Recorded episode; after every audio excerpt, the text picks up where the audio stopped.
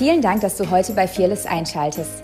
Wenn du heute zum ersten Mal reinhörst, möchten wir dich wissen lassen, dass Jesus dich bedingungslos liebt und glauben, dass diese Botschaft dich inspiriert und segnet, wie Jesus zu leben.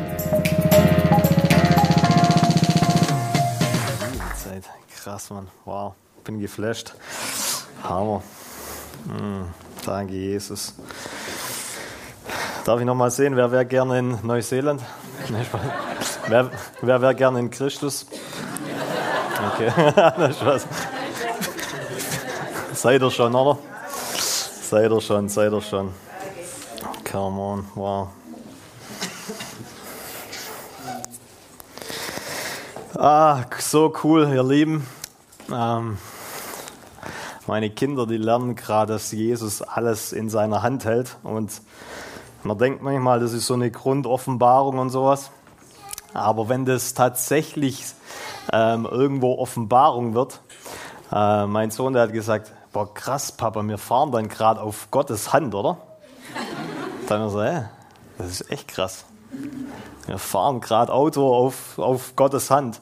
Und ich dachte mir so, der hat irgendwas gecheckt. Also es ist nicht nur Worte geblieben, sondern tatsächlich irgendwas hat es in seinem Herz gemacht, dass er verstanden hat, hey, wenn Gott tats tatsächlich alles in seiner Hand hält, das Universum, die Welt und so weiter. Ich weiß, manche von euch haben das im Kindergottesdienst gelernt, das ist schon eine Weile her. Aber es ist tatsächlich so. Und manchmal vergessen wir das und das ist echt schade, ähm, weil das so viel erleichtern würde. Weil wenn Gott, der alles in seiner Hand hält und du auf seiner, du auf seiner Hand fährst, Auto fährst, vor wem solltest du dich noch fürchten müssen? Polizei. Okay, wow. Nächste Offenbarung. nee, aber das, ich denke mir, denk mir manchmal so, es sind so Grundoffenbarungen, die wir manchmal zum Fenster rauswerfen, weil wir denken, wir wollen mehr, wir wollen tiefer in Gott kommen und so. Und tiefer wie so Sachen geht es gar nicht mehr. Und ah, ich möchte heute ein bisschen darüber reden, über Anbetung und gleichzeitig über Gebet. Und ich weiß, ich bin jetzt nicht der Älteste hier im Raum. Ich weiß auch, es gibt Leute hier drin, die haben schon sehr, sehr lange ähm, tolle Geschichten mit dem Herrn. So, ich will nicht dein Gebetsleben angreifen oder so. Wenn es für dich funktioniert, bete einfach so weiter. Ähm, ich möchte einfach ein bisschen da, ähm, sage ich mal, eine Grundlage sch schaffen. Ähm, weil ich glaube, wir, wir kommen in eine Zeit, in eine, in eine Zeit, wo wir ja, wo die Kirche wieder beten lernt. Und nicht aus, aus einer Leistung raus, wir müssen es jetzt Gott recht machen oder so, sondern ich glaube, ähm, wir, wir haben ja schon diese Bibelstellen angeschaut, wo Jesus zum Tempel kommt, eigentlich zu diesem Haus, wo, wo für ihn geschaffen wurde irgendwo. Und er schaut den Tempel an und sagt, hey, das ist eigentlich eine Räuberhöhle. Eigentlich soll das ein Gebetshaus sein. Und ich frage mich, ja, was er über uns denkt als Kirche oder vielleicht als kompletten Leib. Hey, sind wir eine Räuberhöhle oder erfreut er, uns, erfreut er sich an uns? Und ähm, ich glaube, das sind relevante Fragen, die man sich ab und zu mal stellen muss. Nicht, dass man in Leistungsdruck reinfällt, aber gleichzeitig, dass man einfach mal sein Herz checkt. Ähm, wir kommen gerade aus einer Schule, aus einer Konferenz, Schule des Geistes. Ich habe da ein bisschen gesprochen darüber, ähm, was es bedeutet, im Geist zu wandeln. Und eigentlich denkt man, das sind so, so normale Topics, die eigentlich jeder, jeder Christ irgendwo ähm, verinnerlicht haben sollte. Und doch ist es manchmal so, so schwer, weil wir als Charismatiker irgendwo da abhängen ähm, und irgendwo ja, nicht greifbar mehr sind. Und ich glaube, im Geist zu wandeln, das ist sowas down to earth, also ist sowas irdisches. Ähm, und wir haben ja auch schon in den letzten Gottesdienst immer mal wieder gehört, Anbetung ist eigentlich nicht nur meine Worte, ist nicht nur was, was ich singe, sondern hat auch ganz, hat viel mehr mit meinem Herz zu tun, mit meinem Stand zu tun und das, was ich tue. Und somit kann nämlich dann deine, deine Arbeit und so weiter, all das kann Anbetung sein. Und ganz ehrlich, ich glaube tatsächlich, dass das die, die Art und Weise ist, wie Gott Städte transformieren will indem er Menschen platziert, die tatsächlich glauben, dass sie Zugang haben zu Jesus, nicht durch eigene Leistung, sondern durch das, was er für sie getan hat, und dann realisieren, sie haben einen offenen Himmel, sie leben permanent mit Gott Da ist freien Zugang. Sie hören seine Stimme und können das freisetzen, was im Thronraum gerade gesprochen wird. Weil das ist ja ultimativ auch das, was der Heilige Geist tut. Jesus, Jesus erklärt es, der Heilige Geist nimmt von, dem, nimmt von ihm, was der Vater ihm gegeben hat, nimmt von ihm und gibt es dann weiter in einer deklarierten Art und Weise. Und was ist unsere Aufgabe? Wir sagen ja Amen zu allen Verheißungen, die in Jesus sind, oder? So Gott sucht nach Partnerschaft, Gott sucht nach Leuten, die Amen sagen zu dem, was der Heilige Geist deklariert, was von Jesus kommt und was eigentlich dem Vater gehört. Okay. Ähm, so, wir haben bei der Schule des Geistes, ich werde nicht alles wiederholen, nur ein paar Sachen. Ich werde da nächstes Mal nochmal reingehen, aber es sind so ein paar Sachen, wo mir einfach wichtig sind, ähm, die wir da gesagt haben. Und eines ist, wir denken manchmal, es muss von da oben ins Herz rutschen. Ja, das sagen wir immer, ja, bei wem hängt es auch noch irgendwo im Denken fest und eigentlich muss es im Herz ankommen. Wir haben so Floskeln, wir haben so Statements, aber im Königreich startet alles im Herz. Und dann transformiert es das Denken. Das muss nicht vom Denken ins Herz rutschen, sondern eigentlich hier drin ist alles, was du von Gott bekommen hast. Äh, in 2. Korinther heißt sogar, dass sein Angesicht, Jesu Angesicht in deinem Herzen ist. Also du musst ihn nicht mehr irgendwo suchen, sondern das ist in dir und das muss dein Herz transformieren und deswegen Königreich Gottes ist von innen nach außen, nicht von außen nach innen. Und deswegen, wenn es von innen nach außen geht, dann ist auch der Umstand egal, in dem ich Dank gebe, anbete und so weiter, weil ich ja von innen heraus transformiere. Ja. Okay. So, wir habe ich eigentlich schon verloren. Das sind die Grund, Grundoffenbarungen von meinen Kindern. Nein, Spaß. Äh, das, da wollen wir hin. Also wichtig ist auf jeden Fall ähm, der Glaube. Glaube, ähm, Glaube, wir machen manchmal so ein riesen Ding daraus. Ja, ich werde mal noch drüber reden. Glaube ist eine Frucht und Glaube ist auch, auch irgendwo eine Gabe. Ähm, aber der Glaube kommt aus dem Hören und vom Hören des Wortes Gottes. Ja. Ähm, jetzt heißt es nicht, dass wir heute äh, oder ab heute dann quasi eine Audiobibel anschalten und dann morgen haben wir den Glauben von Smith Wigglesworth oder sonst irgendwas, sondern ich lerne, indem ich das hier lese, indem ich das Wort Gottes lese, lerne ich seine Stimme kennen. Und die macht mich sensibel damit Glaube wachsen kann, wenn er zu mir redet. Das sind die Grundlagen, ihr Lieben. Wenn ich eine Generation sehe, die keine Beziehung mehr zu dem Wort Gottes hat, aber Zeichen und Wunder erleben will, das ist gefährlich. Und deswegen, deswegen müssen wir hier drin wieder gegründet und verwurzelt sein, wie nie zuvor. Das, wir haben ja gerade erst ähm, so eine Aktion da oben im Norden gemacht und ganz viele ähm, Feedbacks kamen, die gesagt haben, das ist krass, wie verwurzelt du im Wort Gottes bist. Also sie kennen das gar nicht groß, dass ich, ich zähle mich mal noch zu den jungen Leuten dazu. Gerade vorher wurde mir erzählt, ich habe auch schon graue Haare. Ähm, ist okay, ich nehme es als Weisheit. Ähm,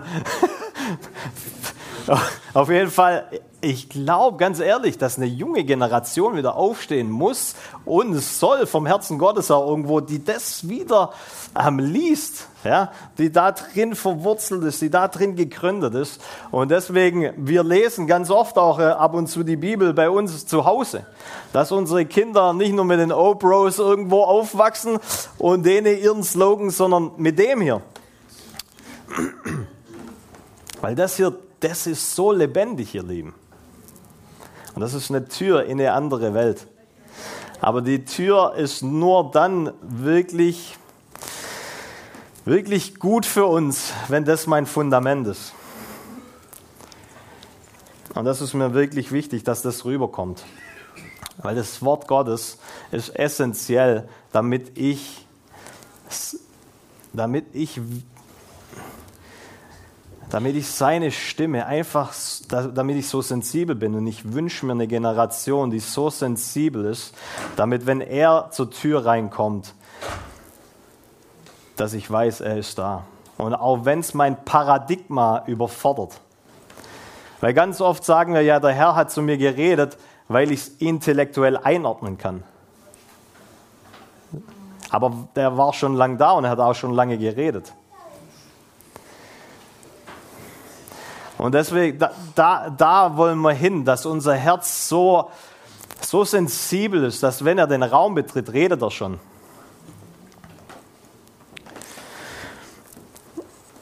Und ich glaube ganz ehrlich, da, da, da sind Kinder uns einen Schritt voraus, weil die halt nicht religiös irgendwie verquert denken oder so.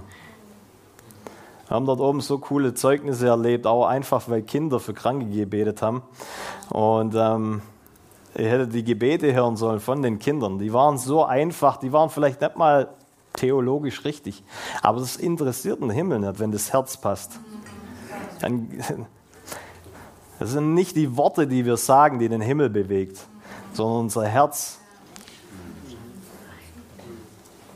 Deswegen ist die Kraft auch nicht in langen Worten oder nicht in langen Gebeten, sondern von dem Ort, wo das Gebet gesprochen wird. Okay.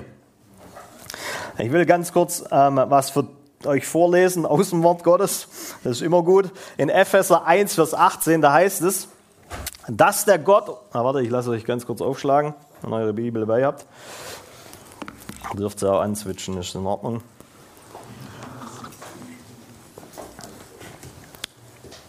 Und dann steigen wir in das Thema ein. Epheser 1, Vers 18, da heißt es, dass der Gott unseres Herrn Jesus Christus, der Vater der Herrlichkeit, euch gebe den Geist der Weisheit und der Offenbarung, ihn zu erkennen. Also wir brauchen den Geist der Weisheit und der Geist der Offenbarung, damit wir tatsächlich verstehen, wer Jesus ist. Und ganz ehrlich, wir werden die Ewigkeit wahrscheinlich ähm, ja, brauchen, bis wir ihn verstehen. Und er gebe euch erleuchtende Augen des Herzens was, was für erleuchtende Augen? Des Herzens, nicht des Verstandes. Okay? Damit ihr erkennt, zu welcher Hoffnung ihr von ihm berufen seid, wie reich die Herrlichkeit seines Erbes für die Heiligen ist und wie überschwänglich groß seine Kraft an uns ist, die wir glauben durch die Wirkung seiner mächtigen Stärke. Mit ihr habt ihr an, an Christus, mit ihr hat er an Christus gewirkt, als er von den Toten auferweckt, als er ihn von den Toten auferweckt hat und eingesetzt zur Rechten im Himmel. Wo hat er ihn eingesetzt? Zur Rechten im Himmel. Genau. Über alle Reiche, über alle Gewalt, über alle Macht, über alle Herrschaft und jeden Namen, der angerufen wird, nicht allein in dieser Welt, sondern auch in der zukünftigen Welt. Okay. Also nur ganz kurz meine, äh, meine Zusammenfassung. So, wir brauchen den Geist der Weisheit und der Offenbarung, um ihn zu erkennen. Ähm, und dann sagt Paulus, hey, Christus wurde auferweckt und sitzt jetzt zu Rechten des Vaters. Okay, das steht da nicht, aber ja, so. Er sitzt zu Rechten des Vaters und die gleiche Kraft, die ihn dorthin transportiert hat, die wirkt in uns. Ja, wir lesen das auch in Römer 8. Die gleiche Kraft, die Christus von den Toten auferweckt hat, die lebt in uns und macht uns lebendig. Ja? Okay. Und dann heißt es da, dass Jesus quasi zu Rechten des Vaters sitzt und er hinaufge hinaufgehoben wurde. Ähm, und weil er da sitzt, sitzt er über jedem Reich, über jeder Gewalt, über jeden Namen, über allem. Über allem. All das, was hier unten und so weiter versucht, ähm, irgendwie äh, egozentrisch zu sein. Ich sage es einfach mal so. Also ich gesteuert zu sein. Okay, wir lesen weiter, Epheser 2, Vers 4. Also einfach mal umblättern oder auch nicht. Aber Gott, der reich ist an Barmherzigkeit, hat in seiner großen Liebe, mit der er uns geliebt hat, auch uns, sag mal uns, uns, uns, die wir tot waren in den Sünden, mit Christus lebendig gemacht.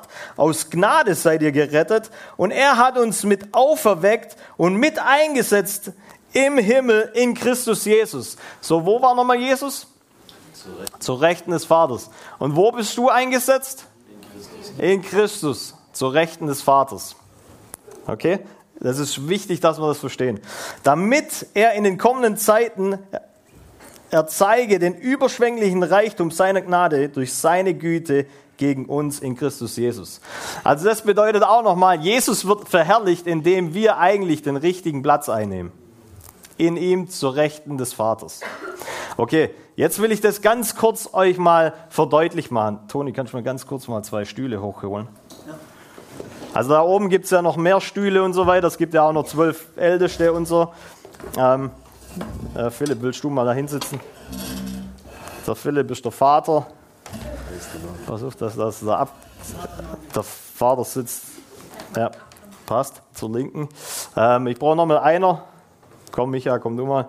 Du bist Jesus. Okay. Okay, also so sieht es da oben aus, in, in der Ähnlichkeit. Und wir, wir als, äh, als die wir Jesus, Jesus angenommen haben, ja, da steht bewusst, hey, wir sind gerettet aus Gnade. Nicht, dass wir uns da was drauf einbilden könnten aus unserer Leistung. Ja, jetzt sind wir dort und jetzt, wir haben es wir haben's hingekriegt. Nee, nee, nee, nee, nee. Das ist einfach nur Gnade. Einfach nur seine Liebe, dass das überhaupt funktioniert. Ja, du konntest in allererster Linie gar nichts machen, aber theoretisch sitzt du jetzt quasi in Christus so. Okay? Oder ein Bild. Oder what a picture. Okay, warum ist das wichtig, dass wir das jetzt verstehen? Weil hier passiert Kommunikation. Oft, wenn wir an Gebet denken, dann denken wir, wir sind hier unten auf der Erde und wir rufen jetzt da hoch, damit die mal das machen, was auf meinem Herzen ist oder was mich beschäftigt, was meine Barmherzigkeit gerade, sage ich mal, oder was meinem Umstand ist und so. Und wir rufen, dass die jetzt endlich mal handeln, damit was passiert in meinem Umstand hier auf Erden, oder? Das Problem ist, dass wenn ich von hier unten nach da oben bete, das, da, da sitze ich ja eigentlich nicht. Dann habe ich meinen Platz ver nicht vergessen, sondern eigentlich verlassen. Und eigentlich sage ich dann auch noch, hey, guck mal meinen Umstand an Seht ihr den nicht? Könnt ihr nicht hören? Könnt ihr nicht sehen und so weiter? Und jetzt brich mal hier rein in meinen Umstand. Ich sag eigentlich, ich bin barmherziger wie du.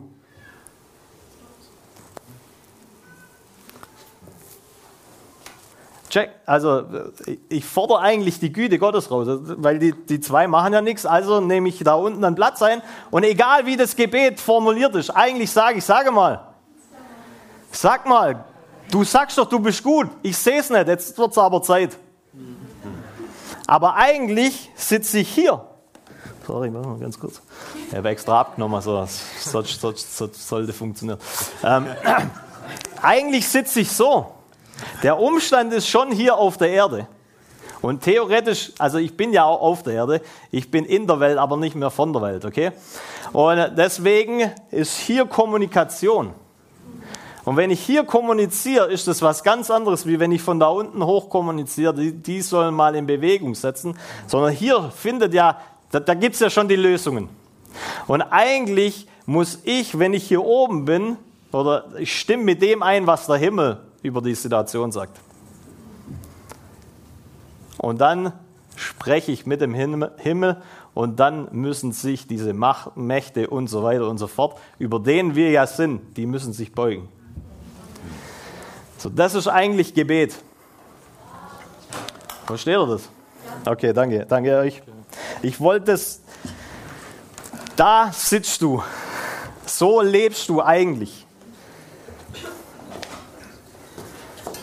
Du musst den Himmel nicht mehr überreden, wir müssen verstehen, was passiert gerade im Himmel.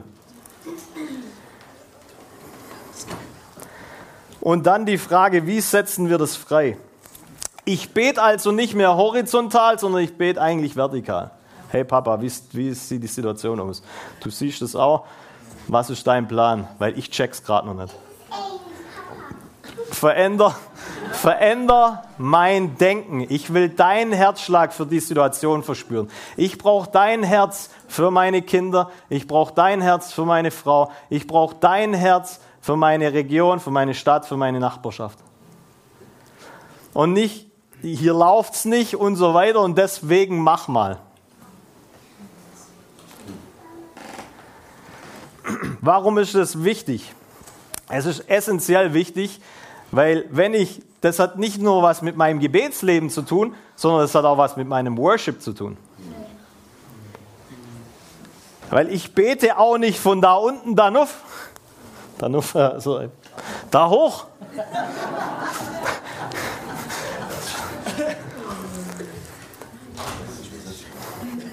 Sondern wenn ich so bin, du liebe Zeit, wie sieht dann mein Worship aus? Oh, versteht ihr, warum die, Heilig, äh, warum die Wesen da oben knien und beten und heilig sagen? Wenn der Herr unsere Augen erleuchtet und wir mal sehen könnten, wo wir tatsächlich sind. Oh. Und ich sage nicht, dass ich da schon bin. Ich vergesse das auch manchmal und so weiter. Aber deswegen ist ja das, das Coole, dass Jesus es immer wieder sagt, hey, das Reich Gottes ist inwendig, es ist nur, es ist nur eine Aufmerksamkeit weg. Du mach dir bewusst, wo du bist und schon bist du da, weil du ja eigentlich da bist.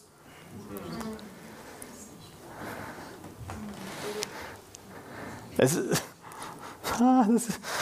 das ist so einfach, aber das, das, da, da, das wird von da, da transformiert, okay? Das ist das Wichtige. Weil, also selbst wenn du das heute hier nicht äh, verstehst, ist das okay, solange es hier sickert, solange es da reingeht. Weil dann weiß ich, irgendwann wird es so sein wie bei meinem Kind, der sagt, hey, wir fahren ja eigentlich auf Gottes Straße, auf Gottes Hand. Irgendwann macht das hier Bing. Da droppt die Offenbarung, du liebe Zeit. Okay. Aber das soll uns natürlich helfen, weil Gott will Partnerschaft. Gott sucht nach Menschen, mit denen er unterwegs sein kann, die sein Herz verstehen. Wir sehen es durch die Bibel hindurch. Da gab es sogar Leute, die haben mit Gott ähm, diskutiert. Ich dachte früher immer, du liebe Zeit, Gott hat es irgendwie nicht geschnallt und ähm, dann kam halt irgendjemand, der wusste es besser wie der Herr und hat ihm dann gezeigt, hey, sag mal, das ist dein Volk eigentlich. Kümmer doch du dich um dein Volk. Ähm, wenn du es ausradieren willst, sag mal, was ist los bei dir? Ähm, und so weiter. Aber Gott, es ist nicht so, dass Gott, sag ich mal, gesagt hat, hey, ich habe gerade vergessen, dass es mein Volk ist. Gut, dass du mich nochmal dran erinnerst sondern in diesen Diskussionen hat Gott Menschen gesucht, die sein Herz haben. Und in der Diskussion kam raus, hätte er das richtige Herz.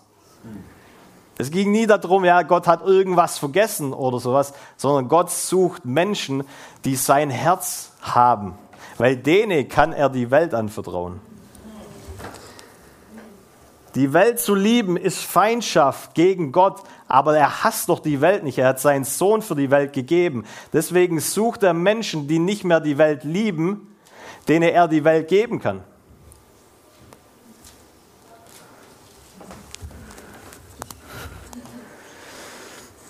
Ja, lassen wir halt mal so standen. Okay, lass uns mal ganz kurz Johannes, Johannes aufschlagen. Ich hoffe, das macht alles Sinn. Im Johannesevangelium.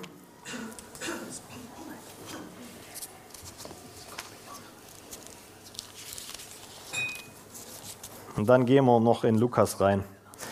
Also das wird steil, aber wir kriegen es hin. In Johannes 14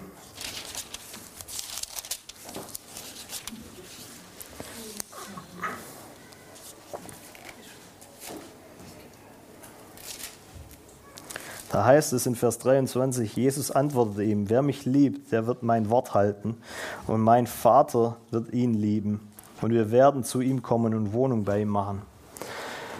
Das ist doch das, was, was wir als Viertes gerade als, als Herzschlag haben. Wir wollen einen Ort kreieren, wo Gott sich wohlfühlt. Hier ist ein Schlüssel. Gehorsam.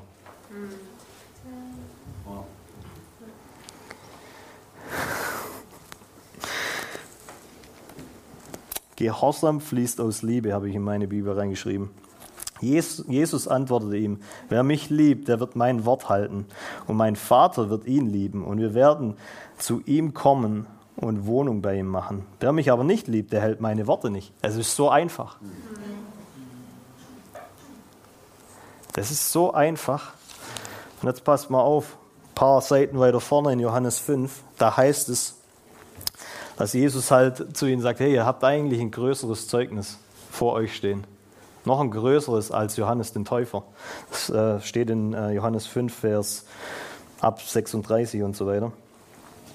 Und dann in 37 heißt und der Vater, der mich gesandt hat, also sagt Jesus, er selbst hat von mir Zeugnis abgelegt. Also Jesus zeigt ihnen mal auf, was da passiert ist. Ja, die hatten, die Schöpfung hat von Jesus gezeugt, als der Stern quasi am Himmel ge ge gezeichnet war. Ähm, dann gab es Johannes, gab Propheten, die von Jesus erzählt haben. Das Wort selber hat von Jesus erzählt und so weiter. Ähm, ihr habt weder jemals seine Stimme gehört, also des Vaters Stimme gehört, noch seine Gestalt gesehen. Und sein Wort habt ihr nicht bleibend in euch, denn ihr glaubt dem nicht, den er gesandt hat. Ihr sucht in den Schriften, denn ihr meint in ihnen ewiges Leben zu haben, und sie sind es, die von mir Zeugnis geben, und ihr wollt nicht zu mir kommen, um das Leben zu bekommen. So ein Wort ist hier mega wichtig, weil die haben die Schrift studiert. Die haben die Bibel studiert. Das, für das wurden sie bezahlt, sozusagen. Die haben den Messias zu studieren, ja? Gott zu studieren. Und dann steht er vor ihnen und sie erkennen ihn nicht. Warum? Das steht hier drin, warum das nicht so ist. Weil sie das Wort nicht bleibend in sich hatten. Die hatten das Wort, die hatten es auswendig gelernt. Und deswegen auswendig lernen und das Wort bleibend in sich haben, ist nicht das Gleiche. Nur weil du das Wort zitieren kannst, heißt es noch lange nicht, dass das Wort in dir bleibend ist. Ich stelle mir das manchmal so vor. Wir streamen ja heute nicht, glaube So ist gut. Wie bei Matrix, so ein Zahlencode. Wenn du das hier liest und Jesus da drin begegnest, das ist wie so ein Zahlencode. Sim, sim, sim, sim, stellt euch so vor, ich mache extra so Geräusche. Also so, so, so ein Ding halt, so ein Zahlencode. Und dann kommt Jesus und der Zahlencode mit seinem Zahlencode passt aufeinander.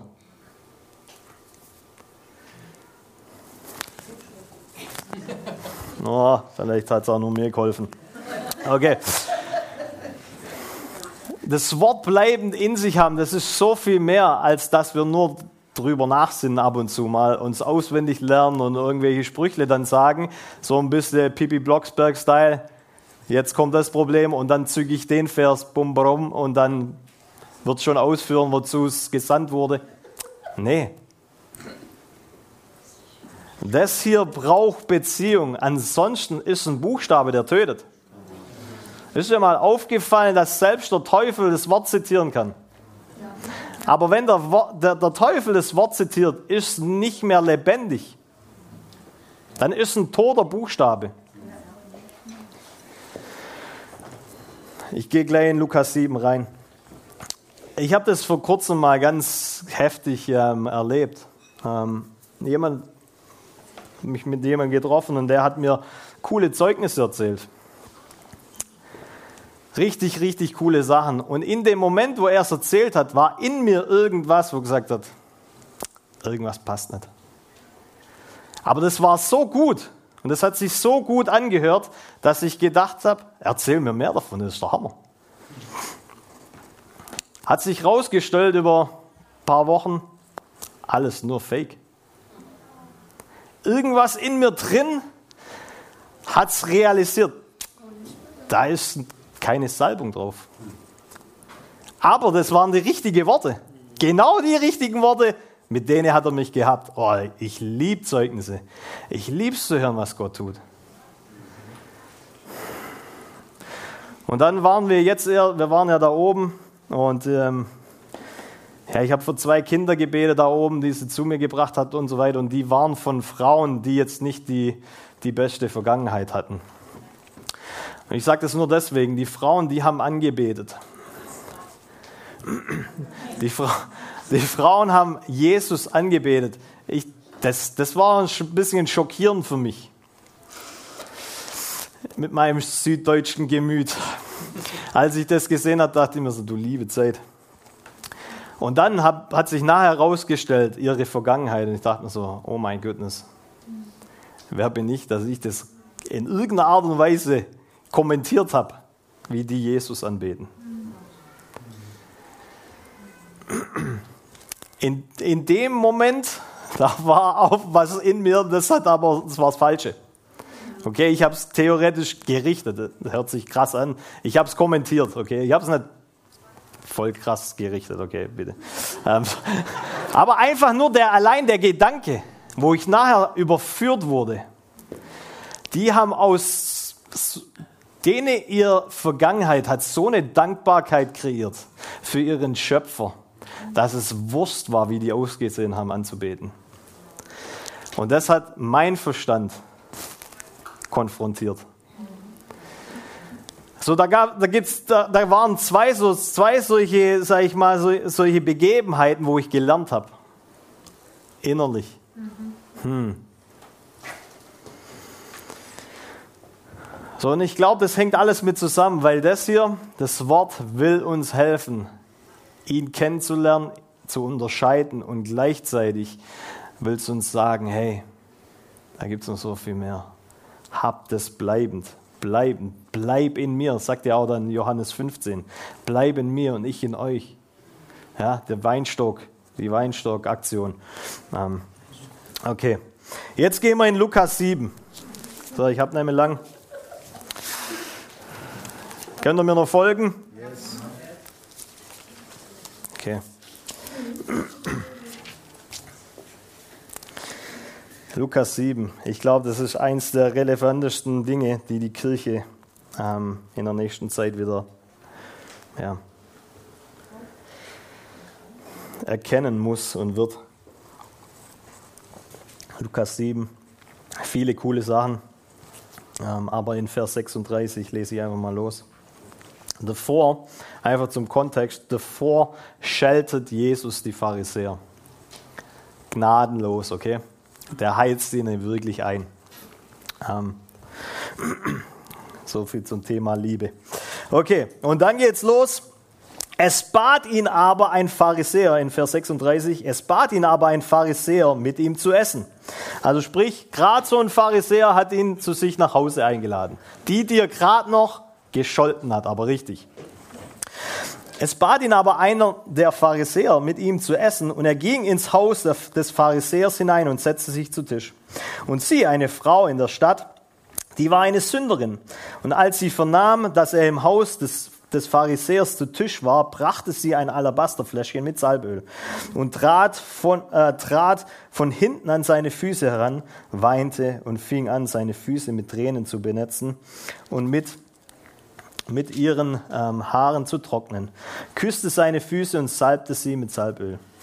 Als aber der, der Pharisäer sah, der ihn eingeladen hatte, sagte, als aber der Pharisäer sie sah, wenn Jesus oder wenn er ein Prophet wäre, dann wüsste er, wer und was für eine Frau das ist, die ihn an, anrührt, denn sie ist eine Sünderin.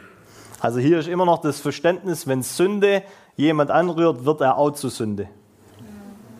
Das ist so ein bisschen das religiöse Mindset. Oh je. Nur nicht ähm, berühren, ich bin heilig. Ja, dachten die ja, ich bin heilig und deswegen darf ich nichts Unreines berühren. Ähm, Jesus antwortete ihm, Simon, ich habe dir etwas zu sagen. Er aber sagte, Meister, sprich, ein Gläubiger hatte zwei Schuldner. Einer war ihm 500 Denare schuldig, der andere 50. Weil sie aber nichts bezahlen konnten, schenkte er schenkt er es beiden. Sagt doch, welcher von ihnen wird ihn mehr lieben? Auch da mega interessant, dass der ein, also dass Jesus das zusammenknüpft, dass jemand was vergeben wird oder dass jemand was erlassen wird und das soll gleichzeitig Liebe produzieren. Warum eine Dankbarkeit? Okay. Simon antwortete, ich denke, der, dem er, ich denke dem, der, der, der, mehr, der, der er mehr geschenkt hat, dem er mehr geschenkt hat. Machen wir mir. Aber er sprach zu ihm, du hast recht geurteilt. Und er wandte sich zu der Frau und sprach zu Simon, siehst du diese Frau? Ich bin in dein Haus gekommen, du hast mir kein Wasser für meine Füße gegeben. Sie aber hat meine Füße mit Tränen benetzt und mit ihren Haaren getrocknet.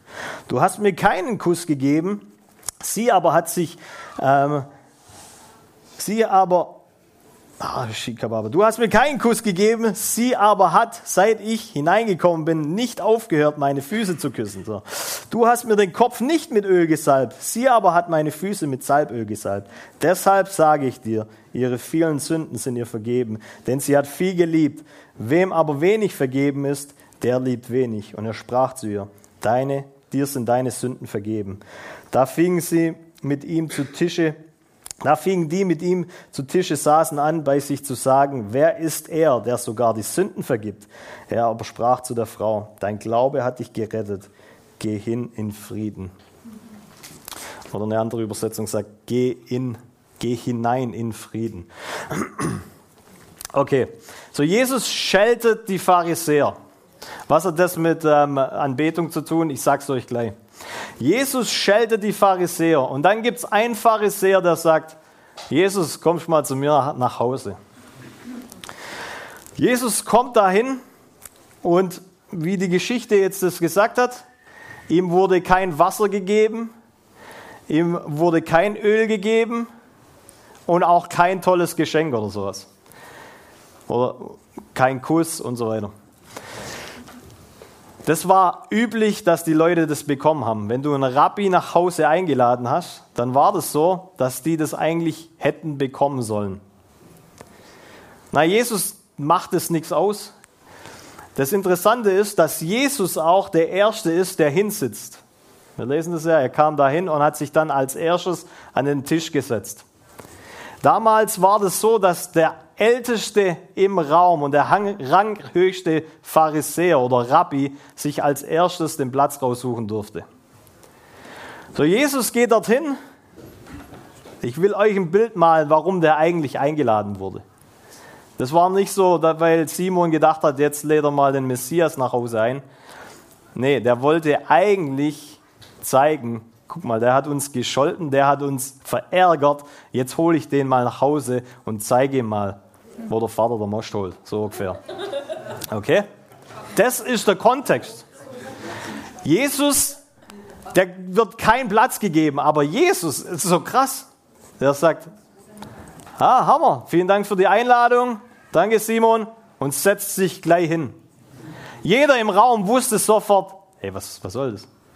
Der Ranghöchste und der Älteste im Raum darf sich als erstes setzen. So, Jesus war es egal, was die über ihn dachten. Er wusste, wer er war. Er ist der Älteste.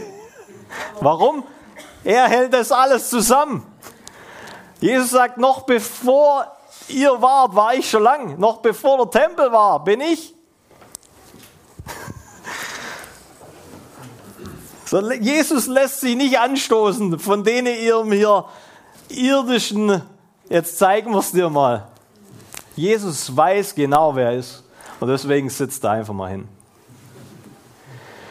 Und ihm wurden ja quasi wurden keine, ähm, kein Wasser gegeben, um sich die, die Füße zu waschen und so weiter. Die waren ja jetzt auch nicht gerade auf ähm, Schöneisbester Straße unterwegs. Ähm, und da war jetzt auch nicht nur Staub auf den, auf den Straßen, sondern da war alles Mögliche auf den Straßen. Kot und so weiter. Gell? Ähm, und wenn du in ein Haus gekommen bist, dann war es üblich, dass du deine Füße gewaschen hast.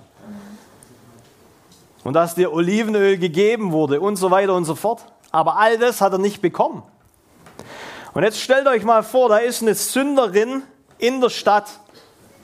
Die hat irgendwo, hat sie wahrscheinlich Jesus schon mal erlebt.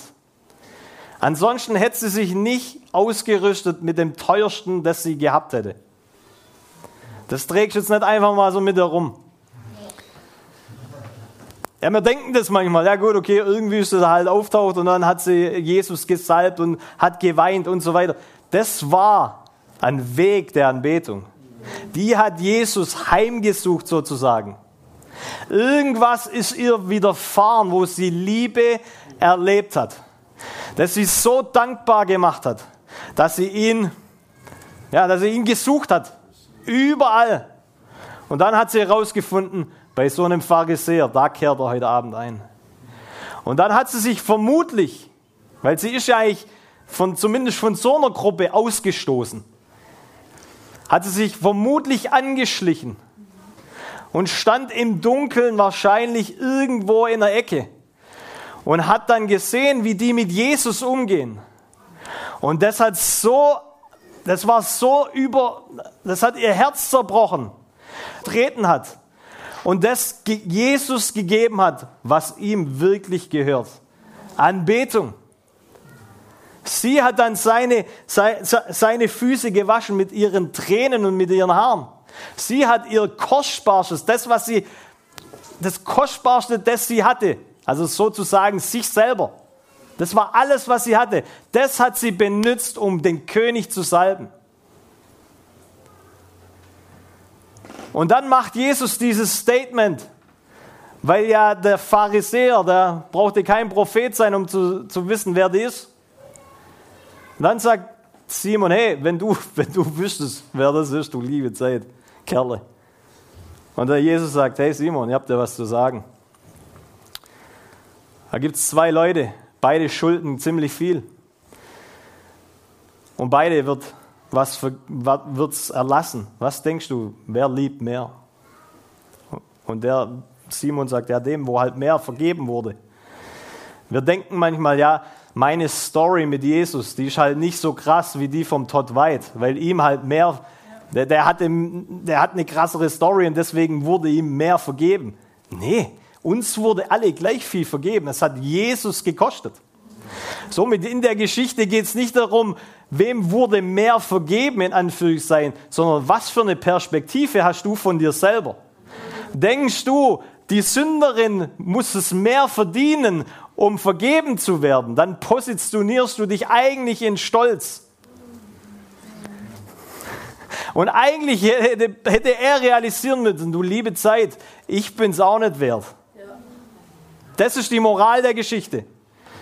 Und deswegen konnte Jesus, Jesus hat gesehen für den Pharisäer, und das ist ganz oft, und bitte hört mich da, die Gegenwart Gottes kann für eine religiöse Gruppe eine Trophäe werden, wo wir uns daran ergötzen und toll finden, dass er da ist. Boah, wie war es heute? Die Gegenwart Gottes war wieder da, das war, das war traumhaft. Ja und? Und dann gehen wir raus und der nächste, der nächste Restaurantbesitzer oder die nächste Bedienung kriegt es voll ab. Du bist gerade Gott begegnet. Wie,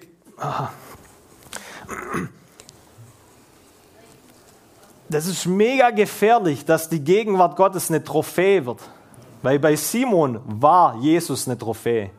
Jetzt habe ich ihn. Und aufgrund dessen bilde ich mir was ein. Nee, nee, nee. Wenn Jesus in den Raum kommt, dann ist das Einzige, was zählt, dass wir ihn so sehen, wie er wirklich ist. Und das hat die Sünderin getan. Sie hat ihm das gegeben, was der Religiöse ihm nicht gegeben hat. Und sie hat sich dann komplett gegeben. Und das Interessante ist, dass Jesus dann sagt, geh hin, dein Glaube. Dein, oder Jesus sieht ihre extravagante Liebe und das bedeutet für ihn Glaube. Und dann sagt er, hey, deine Sünden sind dir vergeben. Die ist nicht gekommen wegen ihrer Sündenvergebung. Die ist gekommen, weil sie überschwänglich war von Dankbarkeit Jesus gegenüber. Und im Austausch hat sie was bekommen. Das ist oft das Problem, ihr Lieben. Ich habe hier eine Folie dabei, vielleicht, das ist die zweite Folie, können wir ganz kurz hinschmeißen. Das Ziel der Anbetung ist er. Die Frucht der Anbetung ist Transformation. Wir tauschen das manchmal um. Wir anbeten aufgrund dessen, dass wir transformiert werden wollen. Dann, dann anbeten wir eigentlich einen Prozess. Die, ist, die Frau ist gekommen und hat ihnen einfach alles gegeben. Und im Austausch hat sie alles bekommen, was sie gebraucht hat. Vergebung für ihre Sünden. Ich glaube, wir müssen wieder dankbar werden für das, was Jesus für uns getan hat. Wir kommen manchmal in solche Settings, wo wir Gottesdienst feiern. Das heißt schon Gottesdienst. Nicht, dass Gott uns zuallererst dient, sondern wir ihm. Wir kommen hierher, um ihn zu anbeten, um ihn groß zu machen, um ihm zu dienen. Dann ist doch die Frage, was ist heute mein Opfer? Was bringe ich mit? Und nicht, heute gehe ich zu Viertes, mal gucken, was ich wieder mitnehmen kann. Nein. Das Ziel ist eher, Transformation ist die Frucht. Aber es wird ganz komisch, wenn das verdreht wird.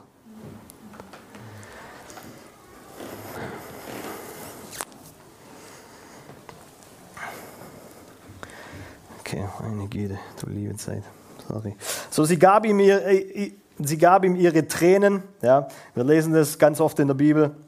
Es gibt sogar eine Schale im Himmel, die voll ist von Tränen. So, du darfst ihm dein Leid geben. Du darfst kommen, wie du bist. Du musst dich nicht verstellen.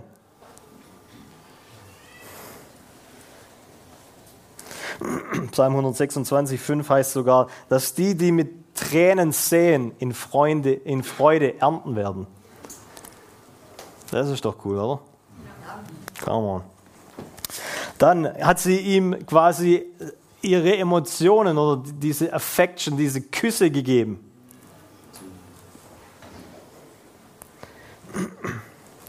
Auch da, die Psalmen reden ständig davon, dass wir ein Opfer dass Menschen vor Gott gekommen sind und ihm ein Opfer gegeben haben von Liebe, von Freude, von Schmerz und von Friede. Und dann gibt sie ihm dieses Geschenk.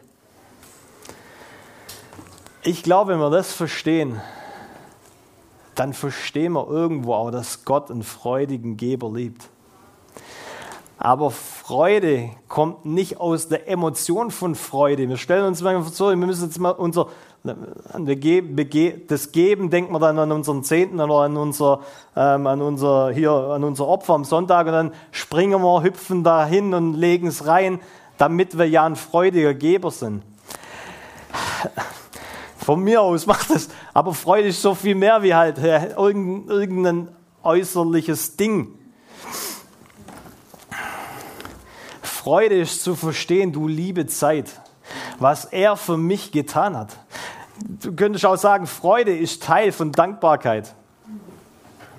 Deswegen konnten ja die Jungs auch sagen, freut euch alle Zeit, selbst im Kerker. Hey Leute, freut euch. Warum? Ich bin so dankbar für das, was Jesus für mich getan hat. Ist doch egal, was der Umstand gerade mir sagt oder was er versucht zu pressen oder wie es aussieht. Ich kann trotzdem freudig sein, weil meine Freude in meiner Dankbarkeit zu ihm gegründet ist und nicht in meinem Umstand. Das ist übernatürlich Leben, ihr Lieben. Weil das hier oben für jeden da draußen ganz komisch ist. Oh ja. Okay. Ich end mit dem. Als, die, als, als ähm, David die Lade zurück nach, ähm, nach Israel gebracht hat, nach Jerusalem. Ähm, da hat er ja quasi die Lade zuallererst mal auf Ochsen, ja, die, die wurde auf Ochsen gelegt und Usa und nochmal jemand, ähm, bei denen die Lade zuvor war. In denen ihrem Haus war die Lade Wochen, Monate und so weiter.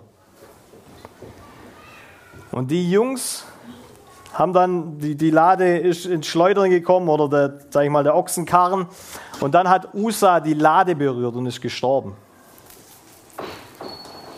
Kann es sein, dass Usa und sein Bruder, ja, ihr könnt es nachlesen, 2. 2. Samuel, ähm, dass die so familiär geworden sind mit der Gegenwart Gottes, weil sie eine Weile bei ihnen zu Hause war, dass sie gedacht haben, oh, die Bundeslade kommt ins, ins Straucheln gerade, ah ja, helfen wir ihr mal. Was ich damit sagen will, ist, danach ja, ging sie zu Obededum und dem sei Zeug raufgesprossen und Frucht hin und her und so weiter, bis dann David die Offenbarung hatte, du sage mal, wir, brauchen, wir müssen die Lade auf den Leviten, muss sie getragen werden.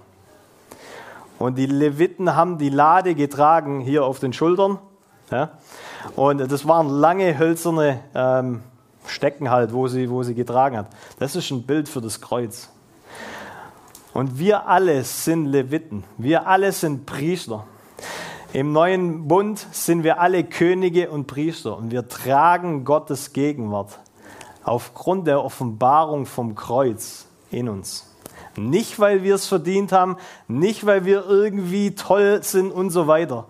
Und die Offenbarung, ihr Lieben, die kreiert so eine Dankbarkeit, dass ich tatsächlich in die Vorhöfe treten kann mit Dank. Das ist ja der nächste Psalm. Und ich will uns hinterfragen, das nächste Mal, wenn wir hier anbeten, kommen wir mit einem dankbaren Herzen hierher. für das, was er für uns getan hat. Wo ich aufgrund dessen, dass er für mich bezahlt hat, sitzen darf, mitherrschen darf, mitregieren darf.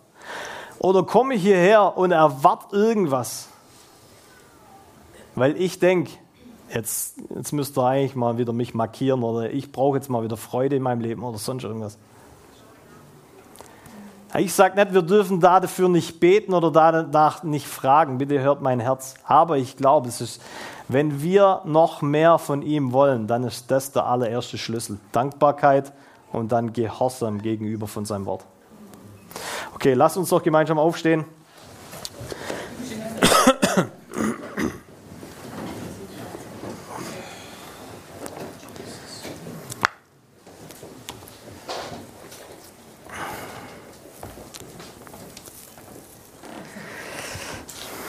Ich glaube, Dankbarkeit produziert extravagante Liebe. Und ich hoffe, dass Gott hier einen Ort findet,